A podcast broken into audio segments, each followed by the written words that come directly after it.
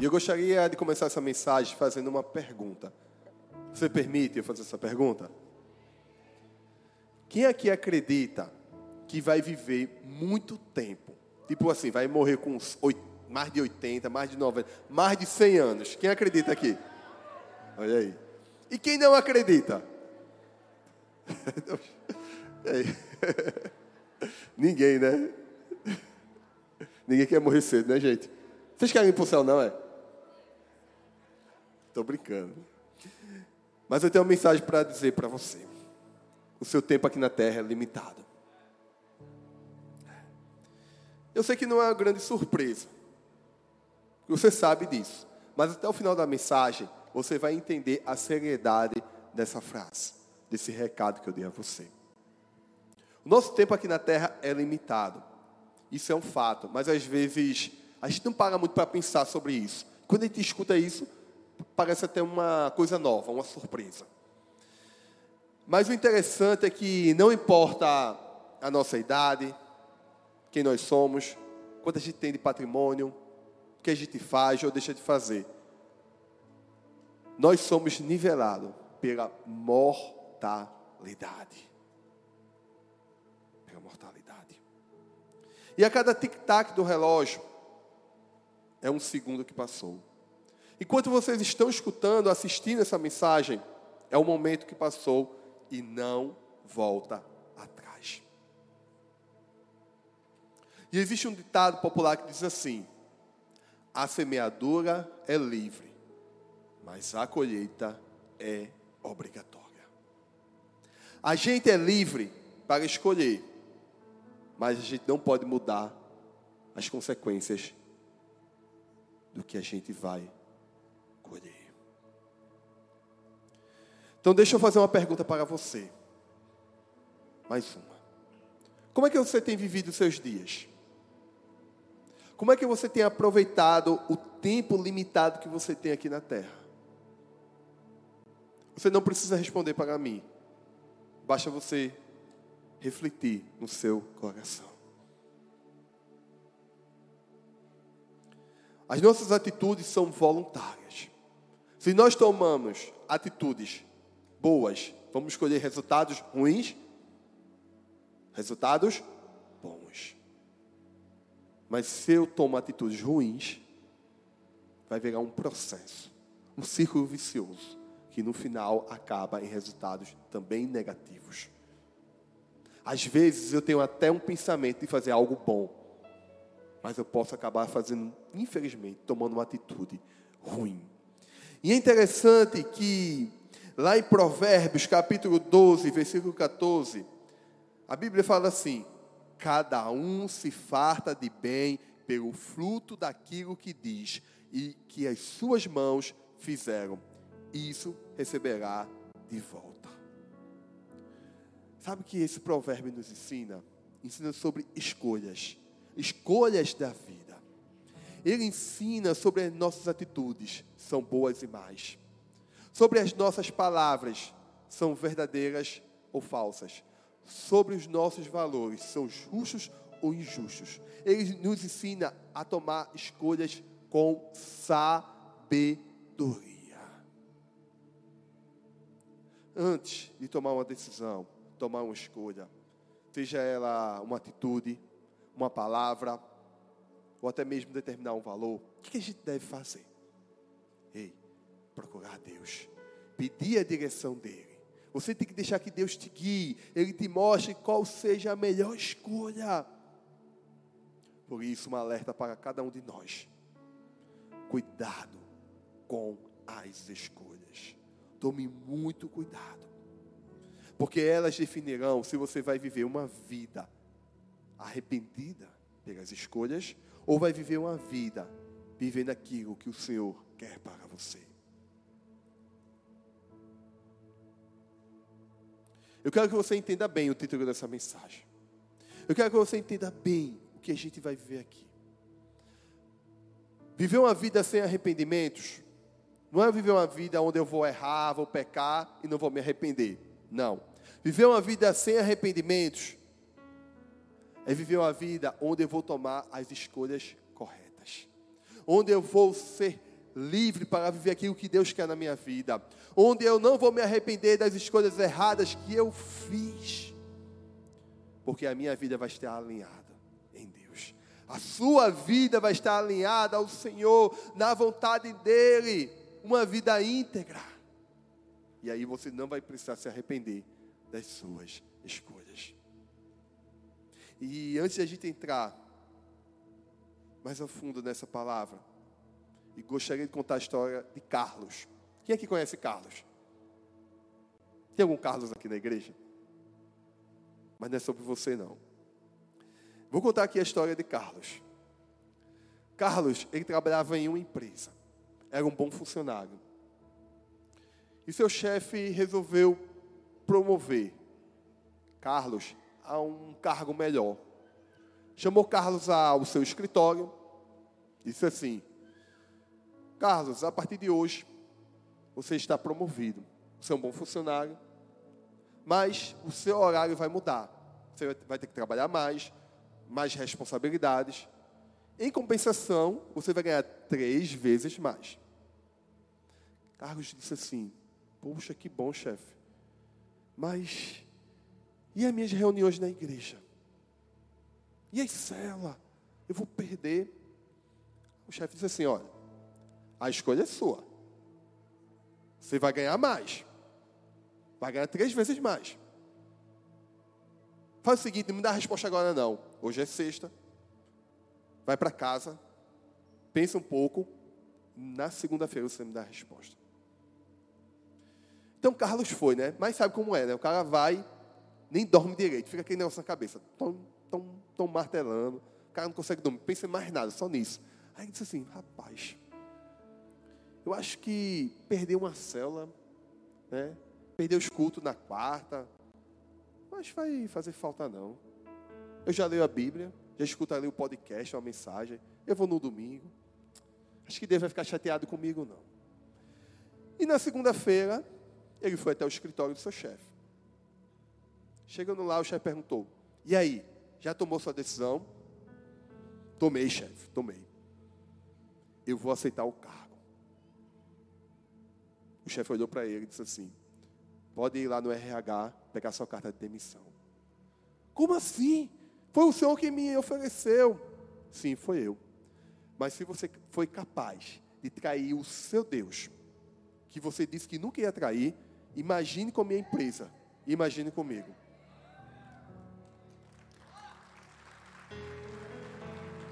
Preste atenção. As nossas escolhas definem o nosso futuro. Quais são as escolhas que você tem tomado, tem decidido, tem feito hoje? Nesta manhã, nós vamos aprender juntos lições para a gente tomar as melhores escolhas, lições para a gente viver uma vida sem arrependimentos, uma vida livre, alinhada no Senhor Jesus. Quem é que está disposto a aprender nessa manhã? Amém? Então vamos juntos.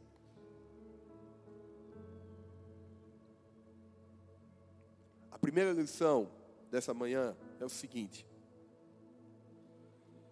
explore as profundezas do perdão. Existe uma oração que talvez é a oração mais repetida, mais conhecida de todas a oração do Pai Nosso. Quem aqui é homem, meu amigo Ítalo aqui, sabe muito bem, né? A gente está ali no time de futebol, a gente ora, né? Pai Nosso que está no céu, tá, não sei o quê. E a palavra diz assim: Pai Nosso que estás no céu, nos céus, santificado seja o teu nome. Venha o teu reino, seja feita a tua vontade, assim na terra como no céu. O pão nosso de cada dia nos dá hoje e perdoa-nos as nossas dívidas, assim como nós perdoamos aos nossos devedores. Não nos conduzas à tentação, mas livra-nos do mal, porque teu é o reino, o poder e a glória para sempre. Amém. Você pode ler depois. E por mais familiar que seja essa passagem, por mais com mais frequência que a gente ore, que a gente escute, será que a gente realmente quer viver o que a gente está orando? Veja essa parte, diz assim: perdoa as nossas dívidas, assim como perdoamos aos nossos devedores. Será que eu realmente quero que Deus me perdoe da mesma maneira que eu perdoo os outros?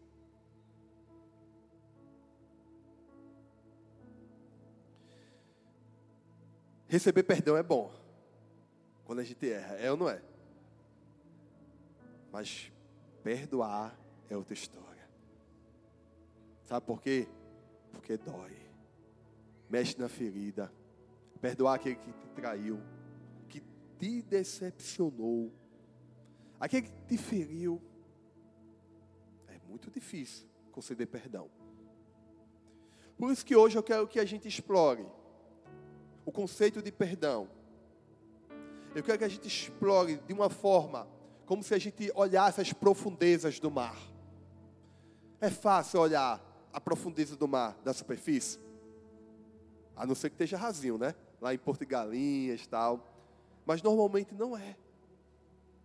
Para a gente olhar as profundezas, a gente precisa de algo, a gente precisa de uma máscara. A gente precisa colocar uma máscara e mergulhar. Na superfície não há uma razão lógica para perdoar. Mas quando a gente mergulha debaixo da superfície, quando a gente olha para a Bíblia, a gente vê boas razões para liberar perdão. E a primeira razão foi que o perdão, o estilo de vida de perdão, foi ordenado. Não foi uma sugestão, foi ordenado por Cristo, por Jesus. Eu acredito que você lê a Bíblia. Você deve estar em Filemão, em Tito. E você já viu a, a vida de Jesus. E a vida de Jesus é uma vida de perdão. O apóstolo Paulo fala em Colossenses: perdoe como o Senhor os perdoou. Então deixa eu fazer uma pergunta. O perdão é uma sugestão? O perdão é uma sugestão?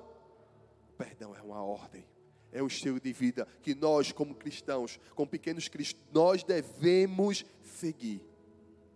Eu não estou dizendo que é fácil. É desafiador uma vida de perdão. Mas devemos escolher fazê-lo repetidamente, se necessário.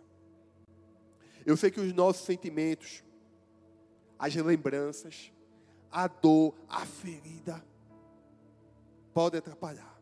Mas precisamos perdoar para a gente sobreviver.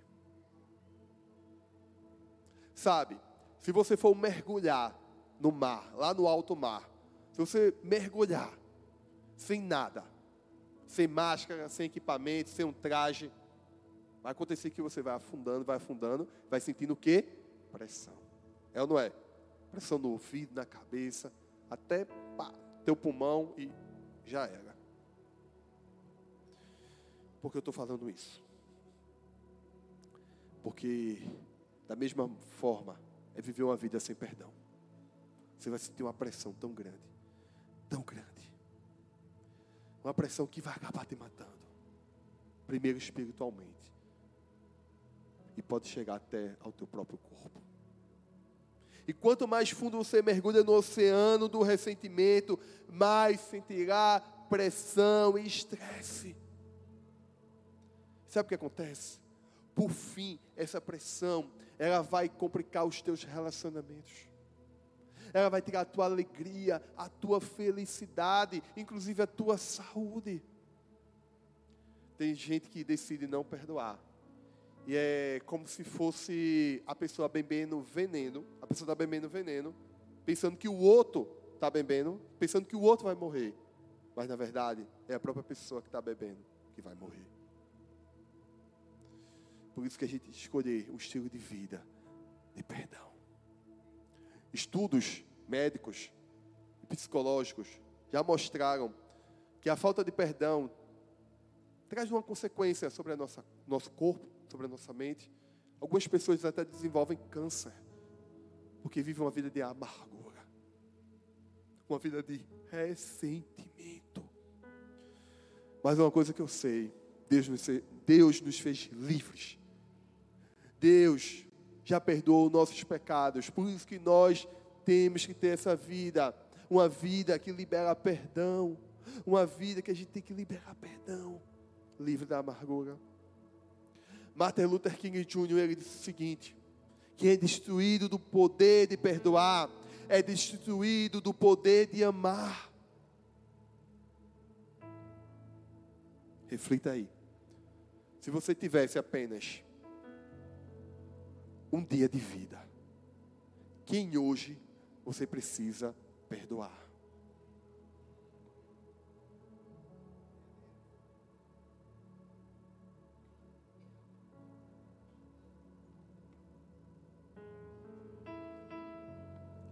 Ninguém dá aquilo que não recebe. Eu e você recebemos o perdão do nosso Deus. O sacrifício de Jesus não foi em vão. Ele morreu para nos perdoar. E a gente precisa entender o que ele fez, para entender também a necessidade de viver uma vida perdoando. Perdoar é de fato como nadar em um oceano muito profundo, como jamais poderíamos imaginar. Significa sentir uma onda de amor, livre dos nossos pecados, uma leveza de vida sem amargura. Será que você quer viver uma vida com ressentimentos, amargurado? Ou você hoje escolhe perdoar e viver uma vida livre, uma vida de alegria, uma vida de leveza, uma vida onde você não vai se arrepender das suas escolhas. Qual a sua escolha hoje? Você escolhe perdoar ou você escolhe viver amargurado? A escolha é sua.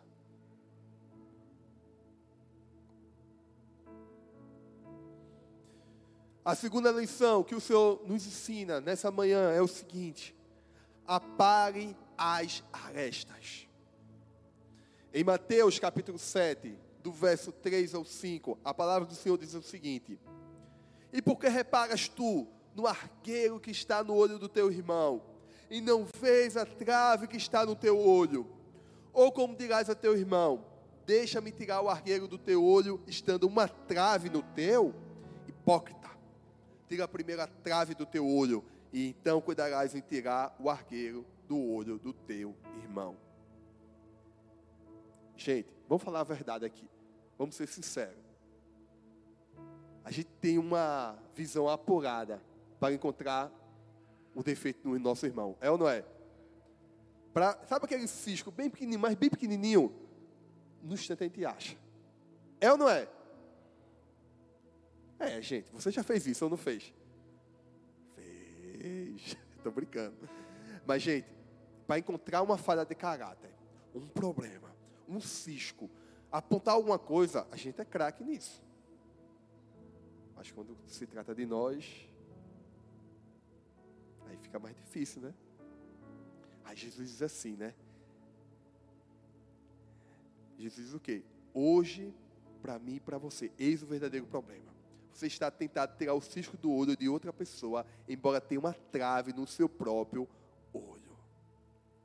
Infelizmente, existe um verdadeiro depósito de traves, tentando tirar o cisco do olho do próximo. Infelizmente. Mas, pastor, a gente vai ignorar os problemas. Se a pessoa tem um cisco mesmo, a gente vai deixar para lá? Não. Óbvio que a gente vai ajudar. Mas o problema é que tem gente que já ajuda dando tapa logo. Ajuda querendo derrubar, querendo deixar a pessoa para baixo. Ei, você não é um julgador, você é um agente de cura. Isso, você é um agente de cura. Você vai ajudar aquele que realmente está com problema, tem um desvio de caráter, que está pecando. Sim, nós somos chamados para isso. Mas a gente tem que entender que nós somos agentes de cura. E outra coisa, se a gente não fizer da maneira certa, aí você vai chegar assim: Meu amado, eu quero tirar um cisco do teu olho. Aí a pessoa vai dizer assim: Rapaz, não vem não, senão eu vou levar uma trave da minha cabeça. Porque tu não tira nem a trave do teu olho. É ou não é? A gente tem que ter muito cuidado. E é interessante que na nossa família não é diferente, né? É fácil a gente achar um problema no nosso cônjuge, nossos filhos, nos irmãos, nos pais. Quando se trata da gente, a gente não vê, a gente não olha. A gente precisa entender e nos concentrar, sabem que? Nas nossas próprias deficiências e deixar que Deus nos dê coragem para enfrentar nossas falhas, as nossas falhas de caráter, faltas, nossos erros. A gente tem um senso de urgência em tirar o cisco do irmão, mas não tem o nosso. A gente tem que parar de tentar mudar o mundo todo e deixar que Deus mude a nossa vida. Molde o nosso caráter, porque assim as pessoas serão mais acessíveis a nós.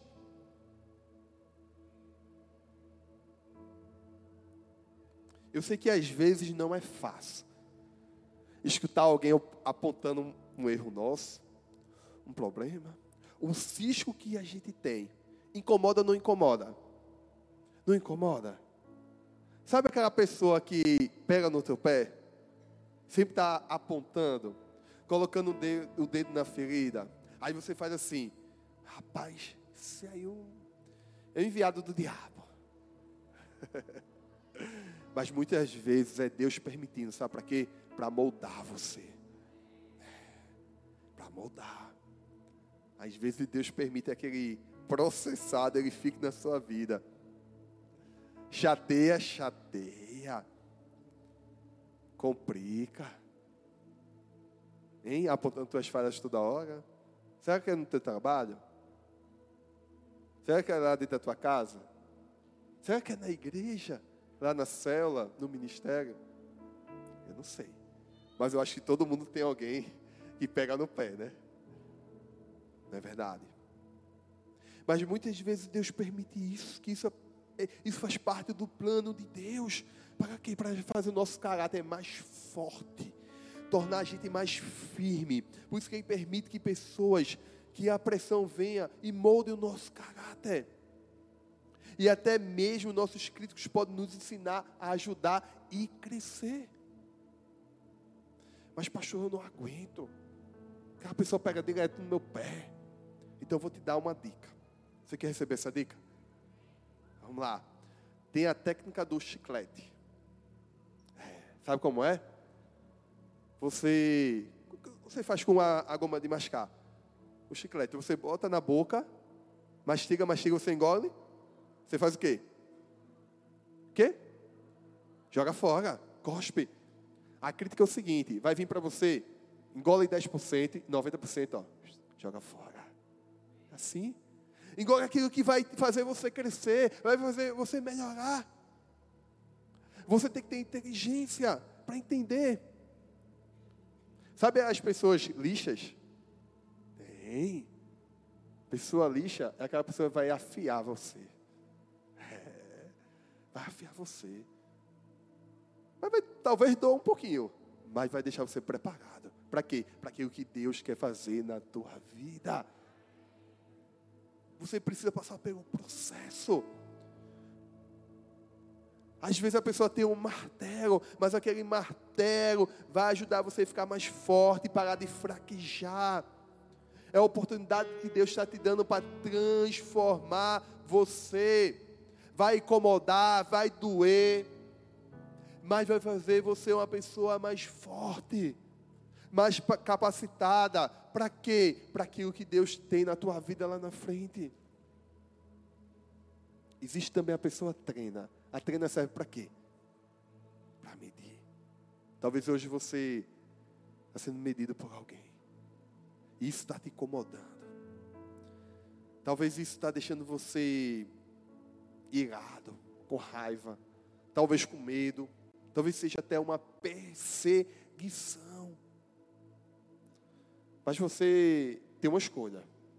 Você pode ter um, um novo olhar, olhar com uma perspectiva diferente, Olhar que isso que você está passando é um benefício de Deus para a tua vida. Para aquilo que Deus quer fazer em você, através de você. Às vezes as pessoas que estão ali para te criticar, para apontar o cisco, o teu defeito, é justamente para isso, para fazer você crescer. Então, se aparecer alguém na tua vida assim, querendo te enfrentar, apontando, faz o seguinte: Deus, o que, é que o Senhor quer me ensinar? O que, é que eu preciso melhorar na minha liderança? O que, é que eu preciso melhorar na minha família? Será que é algo que o Senhor quer falar comigo que eu não consigo ver? Ei, Deus está te dando uma oportunidade. Qual a escolha que você vai fazer nessa manhã? Vai ficar chateadinho? Cara feia, fechadinha? Ah, eu estou sofrendo bullying. Eu vou aproveitar a oportunidade para crescer. A escolha é sua. E a terceira e última lição que o Senhor nos traz nessa manhã é o seguinte: construa um alicerce duradouro.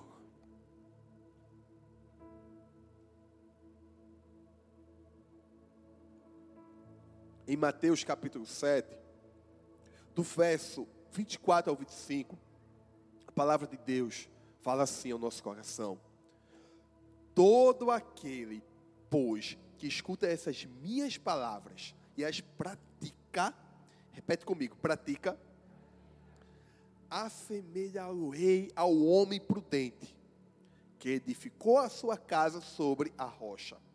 E desceu a chuva, e correram os rios, e assopraram ventos, e combateram aquela casa, e não caiu, porque estava edificado sobre a rocha. já está falando muita coisa. Mas, gente, vamos lá. No mundo que a gente está vivendo, as famílias estão sobre a rocha? Não. Infelizmente. São tantas famílias desestruturadas, casais se separando, filhos mal cuidados. Por quê? Porque essas pessoas não estão alicerçadas numa rocha. Tem como a gente prever um terremoto? Infelizmente a gente viu agora um terremoto lá na Turquia, na Síria. Tantas pessoas morreram, perderam tudo. Tem como prever? Não tem. Mas tem como a gente ficar no alicerce. Tem como a gente ficar sobre a rocha. Tem.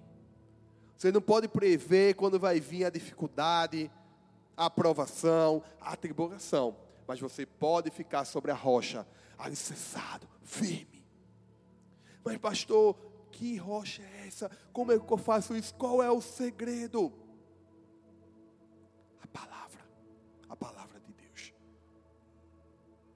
Por isso eu pergunto: você está estudando a palavra? Você está lendo a palavra? Está meditando? Pastor, basta ter conhecimento da palavra? Não. Você tem que praticar. Não basta ter o conhecimento, você tem que praticar a palavra de Deus. Quão genuína é a tua fé? Se a gente exerce todo dia a nossa fé, baseado na palavra, quando chegar o terremoto, a gente vai estar preparado para suportar e ser fortalecido. As Escrituras revelam segredos para colocar a palavra de Deus em prática e construir um alicerce indestrutível.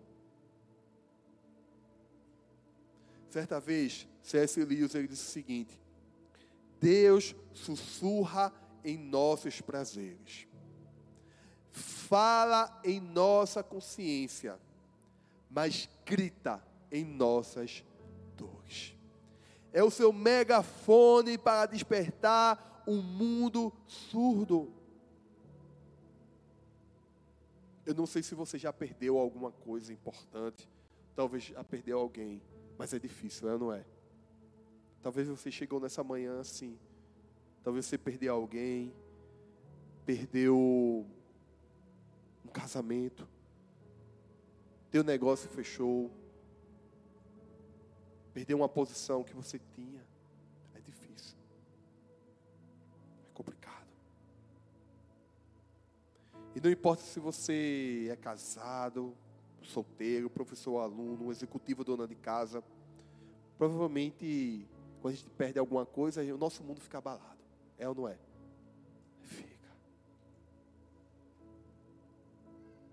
Talvez seu casamento parecia indestrutível. E hoje está desmoronando. Talvez você chegou assim essa manhã coração triste, ponto, pronto para se divorciar. Por quê? Porque seu casamento não estava na rocha, não estava em Jesus. Mas eu acho que não é por acaso que você está aqui. Acho que Deus trouxe aqui hoje, justamente para afirmar você na rocha. Talvez era a tua família, toda desestruturada. Deus está tá te dando uma chance hoje de voltar e firmar a tua família na rocha em Jesus. Nesses momentos, a nossa fé pode ser abalada quando a gente perde algo. A gente pode ficar triste. De um lado, as provações, as perdas dolorosas nos fazem o quê? Depender de Deus buscar o conforto, a paz. Mas por outro lado, isso pode trazer revolta, ira, ressentimento diante de uma tragédia, de uma, uma catástrofe. Às vezes é difícil aceitar a dor. Mas tem uma coisa que Jesus nos ensinou. A gente não pode esquecer. Jesus disse assim: Nesse mundo vocês terão aflições, contudo tenham ânimo, eu venci o mundo. Jesus disse assim: Meu filho, gente, todo mundo vai ter problemas, vai vir terremotos, tribulações, mas não se preocupe, eu já venci. Mas a gente precisa construir alicerces duradouros ao redor das nossas vidas. Sabe esse terremoto que teve agora na Turquia? Provavelmente se esse terremoto fosse no Japão, morreriam bem menos pessoas. Porque o Japão, eu acredito que você sabe, é muito bem preparado. Nem ia morrer ninguém, eu não sei. Talvez poderia cair um prédio ou outro, mas ia morrer bem menos. Sabe por quê? Porque o Japão, ele preparou um alicerce. Ele está preparado para tribulações, para terremotos, para eventos como esses. E isso é uma lição para nós, porque nós precisamos fazer o mesmo. Será que hoje você está em cima de uma falha geológica? Achando que nunca vai vir um terremoto, nunca vai vir uma tribulação, e quando vem, você é jogado no chão. Você precisa se preparar. E se prepara praticando a palavra de Deus. Ninguém questiona o fato de um alicerce sólido é a chave da sustentação de um prédio para que tenha força estrutural de cima a baixo. O alicerce inabalável também é fundamental para a construção de um prédio, para que tenha força estrutural, é fundamental para a sua construção. E da mesma forma é fundamental para a nossa vida. Nós precisamos criar muros sólidos, inabaláveis em Deus. É isso que a gente precisa. Gostaria que você ficasse de pé.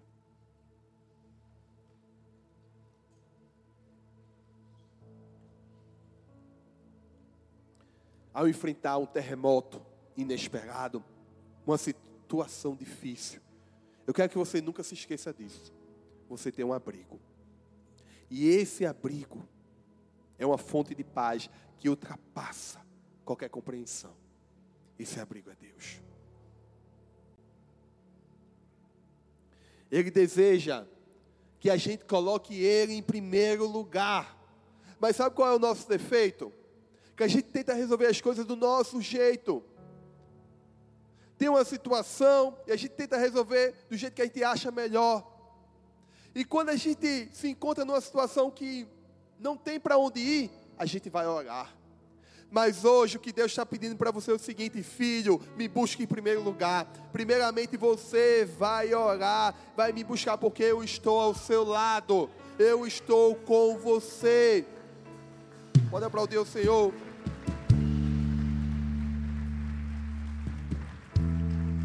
Mas, pastor, como é que eu sei que Deus é o núcleo da minha vida? Eu já falei. A resposta é essa: colocar Deus em primeiro lugar, deixa Ele ser o centro da tua vida. Coloque Ele em primeiro lugar em quê, pastor? Em todas as coisas. Ei, coloca Ele em primeiro lugar no teu casamento. Talvez teu casamento hoje esteja arruinado por isso, porque Deus não foi o centro, não foi o primeiro lugar. E aí você teve problemas no relacionamento. Ei, coloca Deus em primeiro lugar nas tuas finanças. Sabe por quê? Senão você vai ficar toda hora olhando a conta bancária.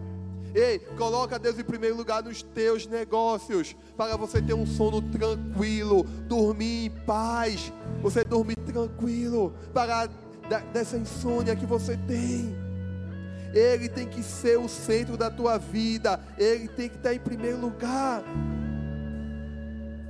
Ei, o nosso maior alicerce é Ele. Será que você pode entender isso? E aceitar de uma vez por todas e viver uma vida sem arrependimentos. Quando a gente está nesse alicerce, nessa rocha que é Cristo, nada vai nos abalar. Pode vir um terremoto, mas não vai derrubar a gente. Mas eu tenho uma coisa importante para dizer para você, para finalizar essa palavra. Preste atenção. Os problemas sempre vão existir. Enquanto você tiver vida, o coração estiver batendo, problemas vão existir. Mas eu tenho uma certeza.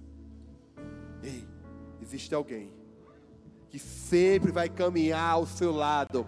Ei, existe uma pessoa que nunca vai te decepcionar, e o nome dele é Jesus. E o nome dele é Jesus. E se você acredita nisso, aplauda o Senhor Jesus, adore a Ele, adore a Ele.